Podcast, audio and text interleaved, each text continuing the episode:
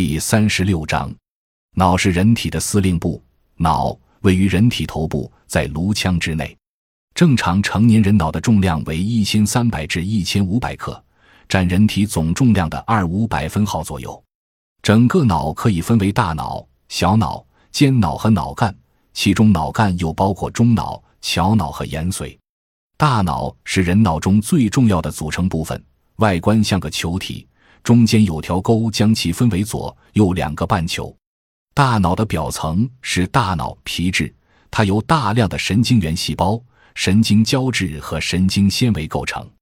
大脑表层又可分为额叶、顶叶、枕叶和颞叶，各有不同的功能。大脑皮层下面的组织叫大脑髓质，是由神经纤维组成的。脑是人体的总司令部，人脑是人体活动的控制中心，人体的运动、语言等都是在脑的控制下进行的。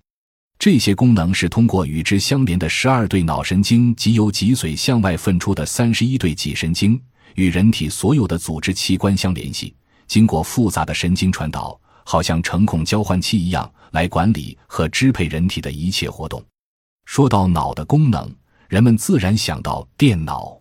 无论是高科技战争，还是人们的日常生活，电脑几乎已渗透到社会生活的各个角落。当我们看到电脑以极为迅捷的速度进行各种运作时，会为电脑的神奇功能而感到震惊。其实，一切机器，包括电脑在内，都是人类智慧的结晶，是人类创造发明的，同时又在人的操纵控制下，所以人脑才真正是智慧的宝库，具有神奇而无限的功能。